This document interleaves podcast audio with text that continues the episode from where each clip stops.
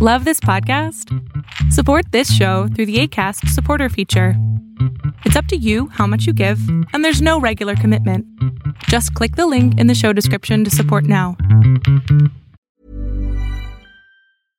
Imagine the softest sheets you've ever felt. Now imagine them getting even softer over time. That's what you'll feel with Bowl and Branch's organic cotton sheets. In a recent customer survey, 96% replied that Bowl and Branch sheets get softer with every wash. Start getting your best night's sleep in these sheets that get softer and softer for years to come. Try their sheets with a 30-night guarantee. Plus, get 15% off your first order at bowlandbranch.com. Code BUTTERY. Exclusions apply. See site for details.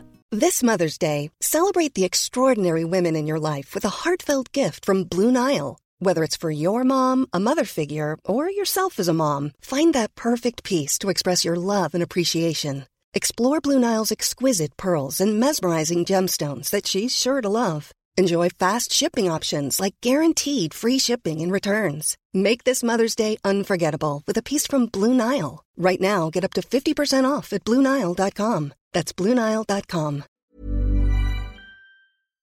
Pues, mi querido Cristian, un placer que estés aquí en, la- en el canal de Vulnerable. Este canal que estamos haciendo justamente para fomentar la salud mental, fomentar que la gente aprenda a hablar de su vulnerabilidad. Y te agradezco muchísimo que estés aquí con nosotros. No, muchísimas gracias, Salama, por haberme invitado. En verdad, amigo, es un verdadero placer acompañarte en este nuevo proyecto. Eh, estuve tan emocionado que llegué dos horas antes. O sea, llegué dos Claro. horas Bueno, Discúlpenme, Salama siempre toda la vida se queja de mí porque eh, llego tarde y no solamente Salama, en general todas la- la- las personas de mi vida. es más, yo iba a nacer el 4 de septiembre, nací el 5. A ese nivel. O sea, este güey es estando pero, o sea, ya, ya. Pero bueno, eh, la verdad me asusta un poco el título, vulnerable, este, porque... ¿Qué es para ti ser vulnerable? Mm, Para mí ser vulnerable es ser débil. Ok. Eh, para mí representa debilidad y el que me vean como alguien débil siempre me ha dado mucho miedo, demasiado miedo. Entonces, de ahí es que he desarrollado algún tipo de actitud hacia la gente, de actitud hacia, hacia mi audiencia, eh, para tratar de esconder ciertas cosas, ¿sabes? Y te lo estoy diciendo porque sé que este es un canal como de psicología. Ent- Entonces, pues ya me, me estoy abriendo contigo, con toda tu audiencia, la neta. Eso es justamente, es justamente lo que estamos esperando. Y, traemos personas como tú, porque son influencers, son personas que ya llevan muchos miles de seguidores, ¿no? Has llevado una, una vida completa de desarrollo de pues, redes sociales, de información. Y sobre todo tu canal es polémico, porque es un canal de derecho. ¿no? Claro. Y el Ajá. derecho, sobre todo en México, es algo que suena muy romántico, pero en la práctica no siempre lo es. Claro. ¿Cómo ha sido tu vida después de salir de la carrera? ¿Cómo ha sido tu vida profesional? Te voy a ser honesto, muy divertida.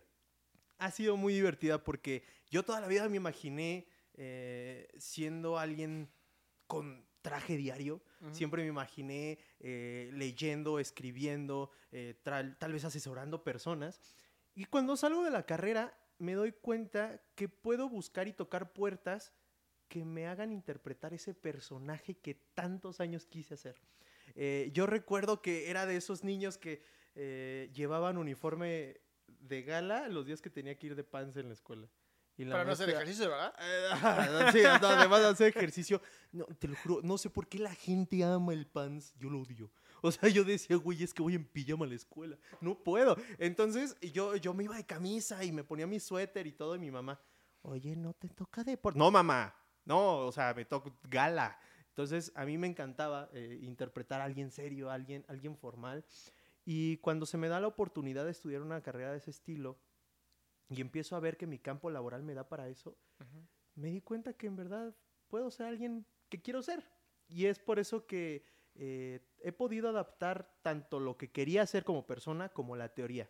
Y ahí voy encaminado a lo que me estás preguntando, que muchas veces es demasiado romántico el, el derecho y más aquí en México.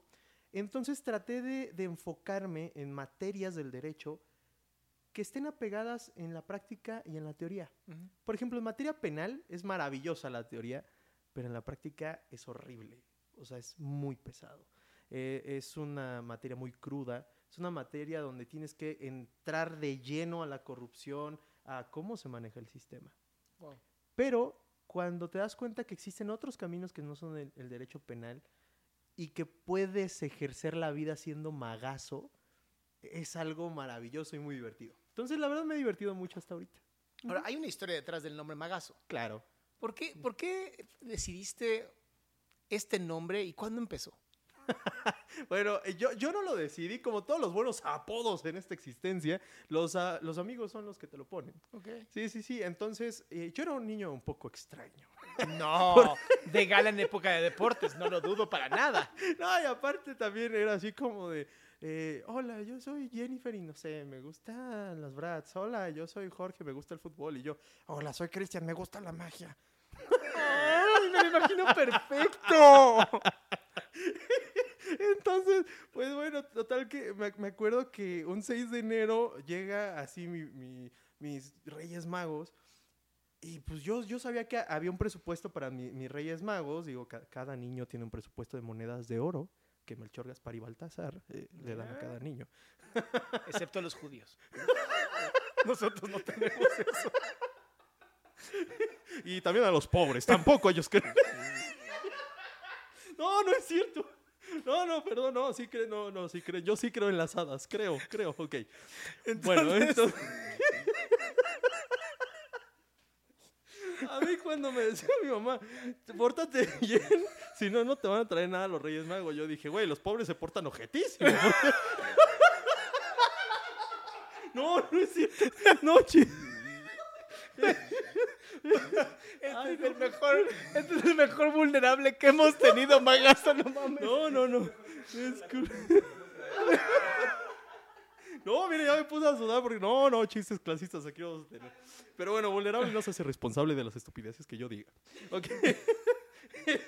Entonces yo me acuerdo que de todos mis juguetes este, estaba una bicicleta, me acuerdo que incluso en ese entonces estaba el PlayStation 1 y... y Me encanta que desde chiquito te querían hacer hacer ejercicio. Sí. Una bicicleta, por lo menos, ¿no? Era así como, ya, hijo, por favor.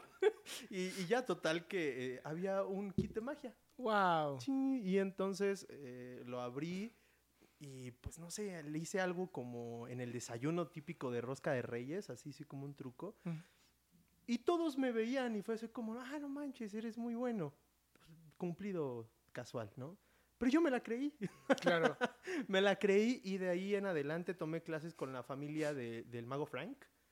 E- Es una familia que se, dedico- se dedica al espectáculo, son varios magos en la familia. ¿Cómo los conociste? Eh, porque antes mi papá trabajaba enfrente de Galería de las Estrellas y ahí estaba la tienda de magia del mago Frank.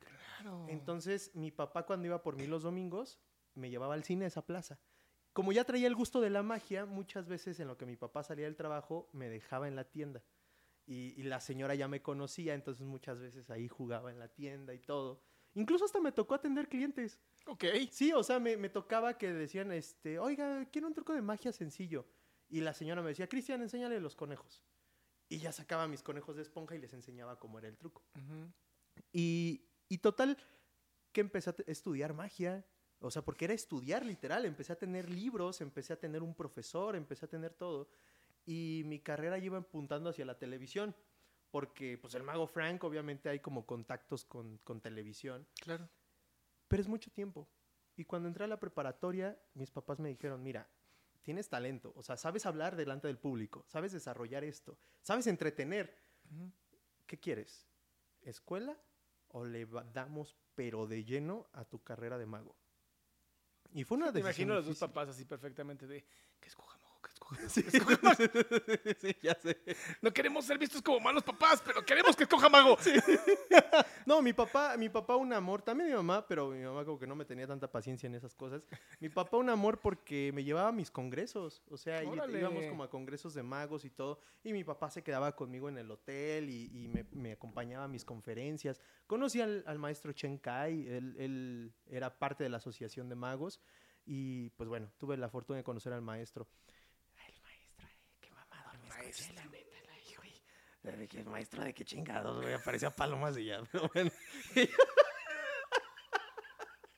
pero bueno. Un abrazo al maestro Shengai. Un abrazo al maestro Chenkai, tres metros bajo tierra, pero ya se murió. Ok. Entonces- Entonces no lo queremos abrazar. No, deberías abrazar. Y si lo abrazas, te metes en un pedo. Mira que yo sé de eso.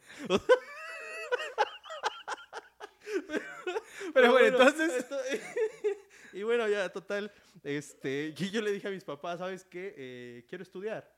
No sé por qué nos ¿Por alegraron, qué pero... elegiste estudiar? Porque mis hermanos eh, son ingenieros. Mi, mis, mi familia viene de, de un linaje de ingenieros gigante. Y para mí la universidad era lo mínimo básico, ¿sabes? O sea, era como, güey, o sea, no está en duda. Yo tengo que estudiar la universidad. Y, y no era como que me, me obligaran a eso. Yo sabía que iba a llegar allá. Claro. Entonces, cuando me dijeron, ¿sabes qué, mago o esto? O sea, fue una decisión que quieras o no, iba en contra de lo que toda mi vida me planteé.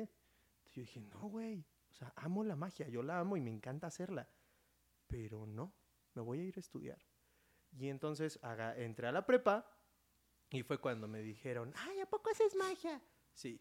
Y evidentemente me empecé a ser muy popular en la prepa porque era el mago. Y todos me empezaron a decir, mago, mago, mago. Actualmente mis amigos más cercanos me dicen mago. Órale. Pero el problema fue cuando pensaron que me llamo Margarito. Me No, Pues por mago. por mago. Me decían, oye, dile a Márgaro. Yo, Márgaro, tu pinche madre. ¿qué te pasa, güey? Una vez dije ese chiste eh, en un en vivo y me dijeron, yo me llamo Margarita. Ay, perdóname por te- que tengas un nombre tan ojete, pero es que a, mí, a mí no me gusta que me llamen así. Pero- y con todo respeto, ¿no? y, y ya total, que sale un capítulo de la, de la familia Peluche que, donde Chen Kai le dicen, ya pártela, magazo. Y él responde, niños, ya quieren que les parta a su madre. Cosas de ese estilo. Ujú. Se hizo viral y de ahí todos me empezaron a decir, ya pártela, magazo. Y ya magazo es inconfundible. Entonces, de ahí en adelante todos me conocen como magazo. Wow. Y de ahí el nombre. Qué interesante. ¿Y- ¿Hiciste presentaciones eh, como Sí, mago? Sí, claro. Hice, digo, no, no, no, nunca llevé la cuenta, pero hice alrededor de unas 15, 15 fiestas. O sea, iba empezando apenas. Y este, y la gente le gustaba mucho cómo, este- cómo era yo en el escenario. Ahora imagíname exponiendo en la escuela. No, bueno. No, o sea, eh, digo, yo creo que eh, mis compañeros eh, de la universidad me vieron en TikTok y dijeron, esto era obvio. Ahí tenía que llegar. Ahí tenía que llegar. Porque en verdad que, que tú puedes ver los, los tweets de mis compañeros de universidad cuando estábamos estudiando. Todavía no existía Magazo. Y, y me sacaban fotos y subían tweets como, no sé si estoy en clase o en un stand-up. O no sé si están exponiendo o mi compañero está haciendo comedia o cosas de ese estilo. Fui muy conocido por eso. Y de ahí nace Magazo y mi forma de interactuar con el público. Ujú. ¿Cómo empiezas en redes sociales? Yo, eh, cuando entro a la, a la preparatoria, me doy cuenta que lo mío era estudiar. Por- me encanta leer, me encanta pensar, tener algún criterio. Y yo sé que algún día tengo que ser profesor. Yo dije, algún día me tengo que parar ahí con traje y hablarle a la gente de lo que necesitan saber. Entonces, me encantó la idea y dije, quiero ser profesor algún día. Y cuando vi toda esta onda de YouTube, me, me di cuenta que yo podía ser profesor un poquito antes. Yo dije, no necesito un título para enseñar absolutamente todo. Si yo ya tengo dos años de derecho, puedo enseñar un temita, al menos, pero al menos se lo puedo enseñar a quien va entrando. Claro. Entonces empecé a hacer un canal de, de derecho chiquito que se, se llamó Click Derecho. Y, y bueno, nunca rebasó los 2.000 seguidores, pero es- era derecho con comedia. Eran videos de 5 minutos. Y así empecé a explicarlo. Y en eso revienta TikTok. Y una amiga me dice, oye, ¿por qué no haces lo de Click Derecho, pero a TikTok?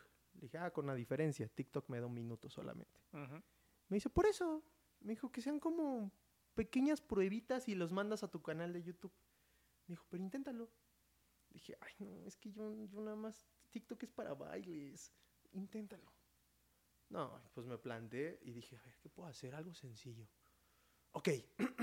y me puse frente a la cámara y dije, el que me obliguen a usar el cubrebocas es inconstitucional. Vamos a verlo. Y me puse un pizarrón atrás y dije, la constitución es como un árbol. Imagínate que la constitución es el tronco y empieza a bifurcarse con un buen de ramas. Las ramas son las leyes. Y entonces empecé a decirles, ¿por qué las leyes sí lo prohíben pero la constitución no? Claro. explotó en TikTok y me empezaron a hacer un buen de preguntas. Y me dijeron, oiga, ¿y qué pasa si hago esto? ¿Y qué pasa que, oiga, ¿y qué pasa si le doy un zap al presidente? Ah, ese, ese sí lo vi. Sí, Ese sí lo vi. ¿qué pasa si le doy un zap al presidente? Y yo dije, ah, este cabrón. Pero es buena pregunta.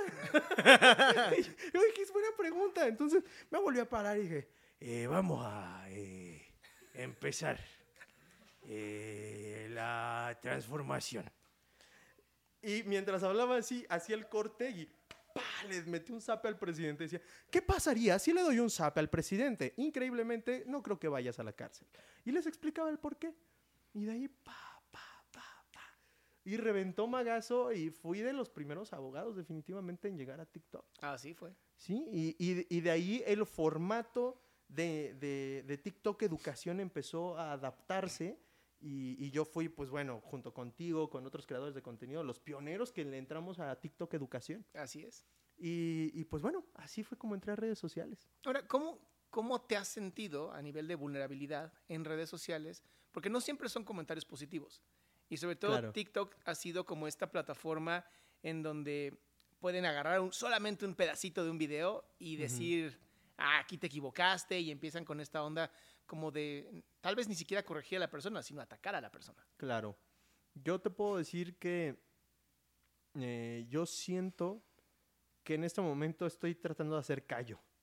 Porque, eh, pues, para que se te haga callo en las manos, cualquier parte, pues necesitas primero herir la piel y herirlo de manera constante para que se empiece a endurecer. Claro. Ti- redes sociales han sido una etapa maravillosa, he conocido gente maravillosa, pero sigo diciendo que es una de las etapas más difíciles de mi vida. Eh, siento que fue un cambio extravagante lo que yo tuve porque tuve la ruptura de, de una relación de siete años, tuve el fallecimiento de, de uno de mis abuelitos que vivía conmigo. Eh, y bueno, y a- exploto en TikTok y empiezo a ver que hay gente que te odia por el simple hecho de existir. Oh, sí. Y nada más por eso. Y, y te das cuenta que aunque quieras ayudar a la gente, hay gente a la que no le interesan tus intenciones. Solo quieren atacar. Y solo eso. Nunca, nunca me he sentido más vulnerable que desde que estoy en redes sociales. ¿Sabes? Entonces, eh, muchas veces yo he sentido a mi audiencia como parte de mi familia. Y, y a, y a veces abres tu corazón y dices, güey, me siento triste porque me cortó mi novia. Y te das cuenta que la, la- la gente buena lo va a tomar como lo que es un ayúdenme, necesito apapacho. Pero hay gente que va a usar eso en tu contra. Y cuando estés vulnerable y te equivoques, te van a decir, por eso no tienes novia. Por eso tu novia te dejó. Por eso, aparte de, digo, no sé si puedo decir palabras, pero Sí, lo que quieras. aparte de, de- de pendejo y mal abogado, soltero. O aparte de pendejo mal abogado, por eso te ponen el cuerno. O sea, cosas de ese estilo. Entonces, es muy fácil decir no les hagas caso. Pero como creador de contenido, sabes que hay alguien que cree que eres un pendejo. Cuando tú lo único que quieres es ayudar. Y duele. Duele y mucho. Entonces, yo creo que eh, ha sido una de las etapas más complicadas de mi vida y te voy a decir que ser creador de contenido es agridulce. Hay cosas maravillosas, pero no del todo. No estoy tan encantado con ser creador de contenido, honestamente. ¿Qué te detiene? O sea, ¿qué ves hoy que dices, no me quiero dedicar a esto? Prefiero mejor dedicarme a otra cosa y a lo mejor hasta dejar esto tenerlo como un hobby nada más. Tengo la presión de ser perfecto. Tengo la presión de, de simplemente decir algo con lo que todos estén de acuerdo y si no de acuerdo al menos que sea correcto. Y, y el hecho de que haya gente que diga que no, esas personas que te llevan la contraria también van a tener seguidores, también van a seguirlos a ellos. Entonces es un grupito que sin argumentos te empieza a atacar y si eres una persona tan sensible como yo, te das cuenta que no puedes vivir con eso. O sea, no puedes vivir con algo que tú quieres hacer de todo corazón, pero solamente hace que te empiecen a atacar más. Entonces yo dije, no quiero dedicarme a esto. Pero, espérame, espérame. Porque ahorita dijiste, ¿no? Lo que estoy haciendo de corazón es lo que hace que me quieran atacar. Y creo que ahí hay un error. No es por lo que estás haciendo de corazón que te quieren atacar. Es porque estás creciendo. es porque estás en la luz. Y ahí es donde, y, y te, y te lo, te lo comento porque también en algún momento eh, he empezado a vivir toda esta violencia, ¿no? Sobre todo por, mi- por mi persona o por mi privilegio o por lo que sea, pero violencia. Y de pronto me di cuenta que si yo le prestaba atención a los violentos, estaba quitándole la atención a los que sí querían aprender de mí. ¿Por qué te pasa también a ti esto? Porque dices, en vez, de, en vez de solamente crear el contenido para la gente que me ama, que son mi familia, ¿por qué estás escuchando a los que te odian por existir nada más? No por lo que dices. Mm, honestamente nunca me lo había planteado. Pero, ¿cómo? O sea, tú puedes, te lo juro que yo tengo 1500 comentarios por TikTok y si 40 son malos, quiero borrar el video.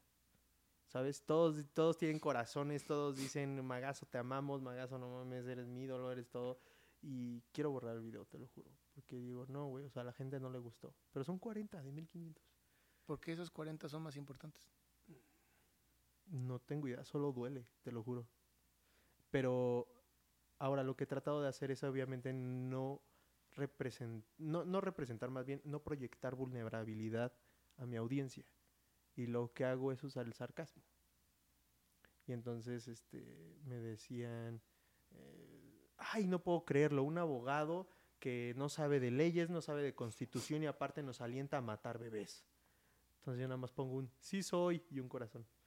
¿Sabes? Uso ese tipo de respuestas eh, para que mis seguidores vean que soy seguro en lo que pienso y que no me afectan los comentarios malos, negativos.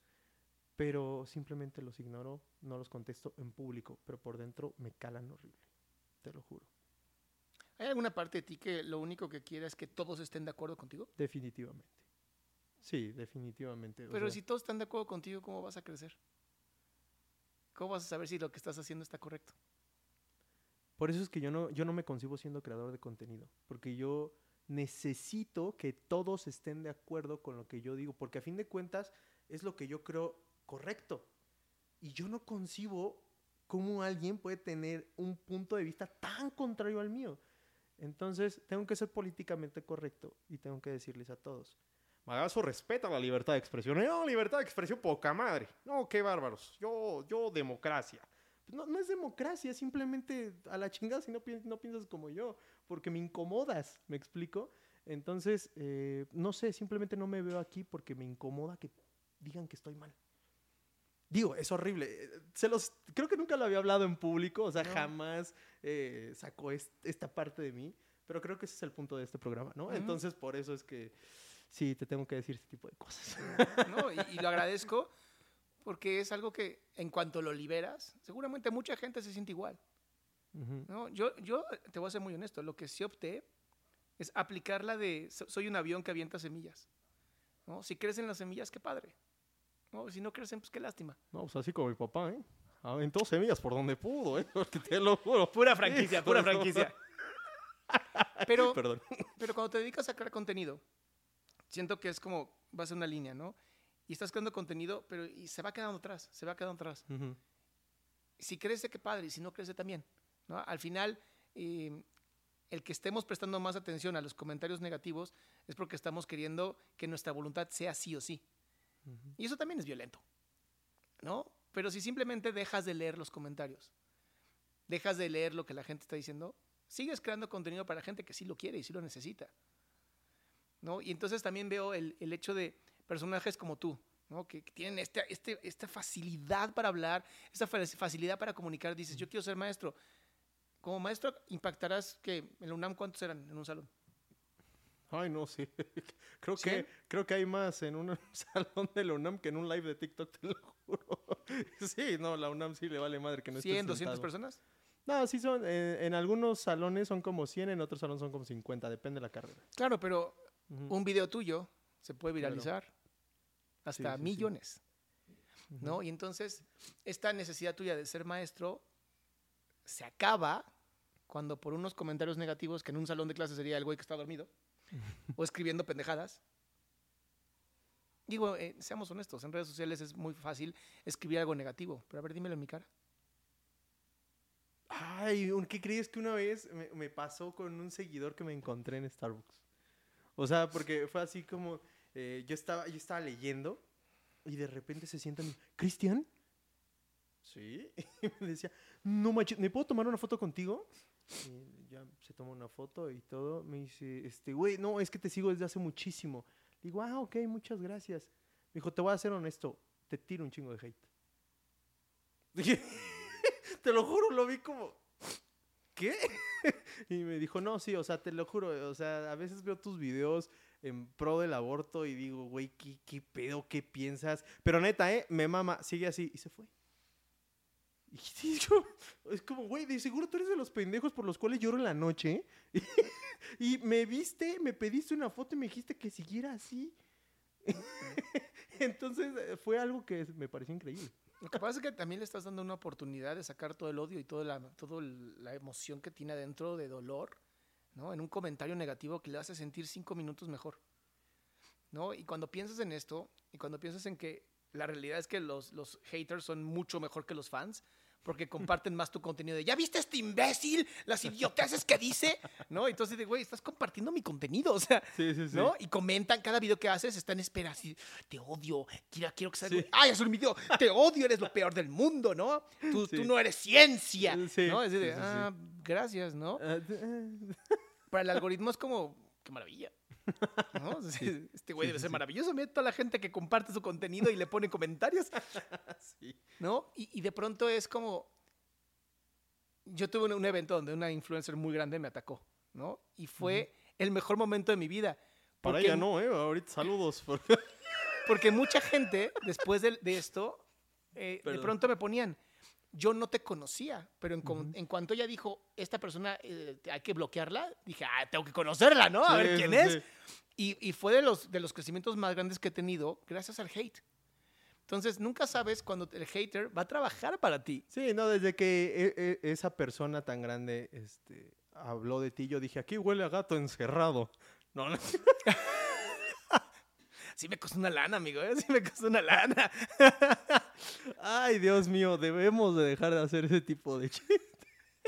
Oye, pero a ver, sien- siendo que, eh, siendo que los comentarios negativos sí te afectan, ¿por qué Claro. lo sigues leyendo?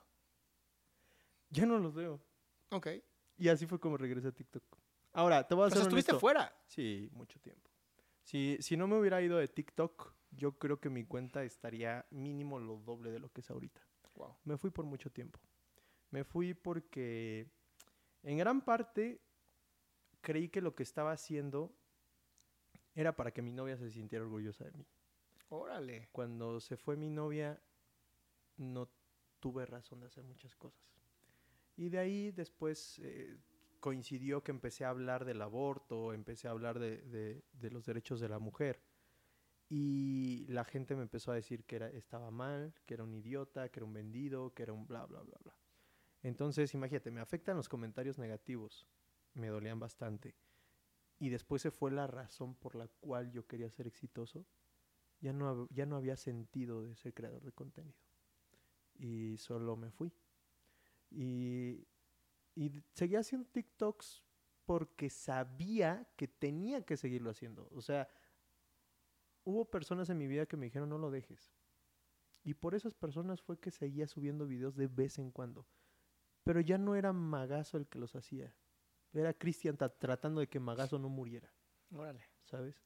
Entonces, eh, ahorita Magazo regresa tratando de adaptarse. Siento que tengo un regreso como de mes y medio para acá.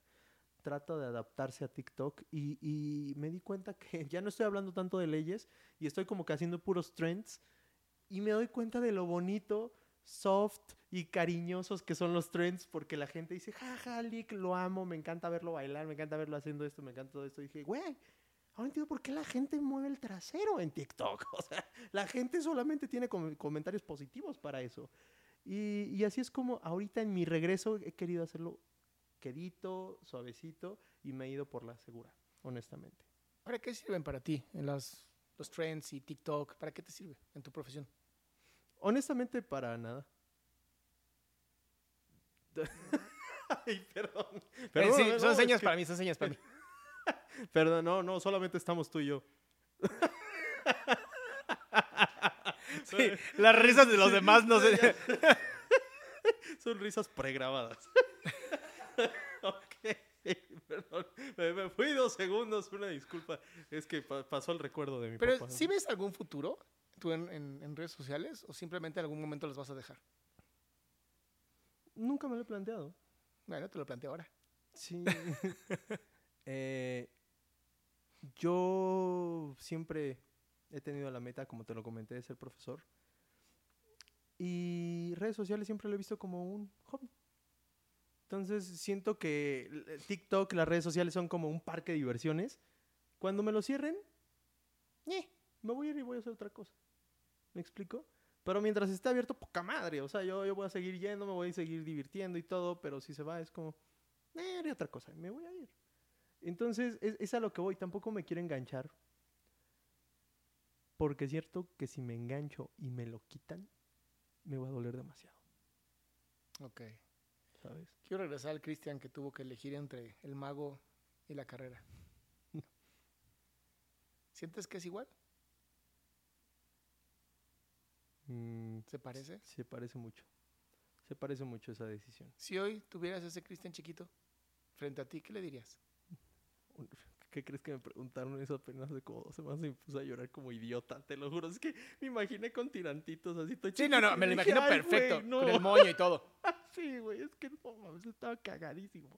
Pero bueno, estoy, estoy cagadísimo. Este, ¿Qué le dirías? ¿Sigue tu sueño de ser mago? no, No. no, Wow. no, yo le, yo le diría, lo vas a hacer excelente. Yo, yo le diría que tal vez en ese momento no, no lo considere de esa manera, pero le va a doler mucho. Mucho. Que a veces la gente no es tan buena como él cree, pero que eso no es pretexto para seguir queriendo. Eso no es pretexto para seguir siendo buena persona. Eh, que no deje de hacerlo, ¿me explico? Claro. Y le- solamente le voy a decir, lo que decidas va a ser lo correcto. Venos, o sea, estamos con traje, güey. Estamos con traje y hay gente a la que le interesa escuchar lo que decimos. Lo que siempre quisiste. Y, y- y él me va a decir, güey, lo estás haciendo chingón. Y yo le voy a decir, güey, lo vas a hacer chingón. Y entonces, eso le diría a mi magazo chiquito. Eso es todo. Magazo, de verdad agradezco. agradezco que hayas venido aquí a Vulnerable. agradezco que te hayas abierto así como lo hiciste aquí en el programa. Porque, porque más gente, más gente tiene que entender que si tienes un sueño hay que cumplirlo. ¿no? Sí, o sí. Y que al final lo que a lo mejor vemos como algo terrible en el pasado, termina siendo algo maravilloso en el futuro. Definitivamente. No, gracias a ti por invitarme. Te digo, la verdad es que te esperé mucho para grabar esto. eh, estuve ahí dos horas antes aquí de la cita. Perdóname, amigo, lo siento. Pero, pero en verdad lo disfruté bastante. Me dijiste que era para abrirme, traté de abrirme lo más que pude y espero que también lo hayas disfrutado tanto como yo, amigo. Te lo Así juro. es, te agradezco. amigo.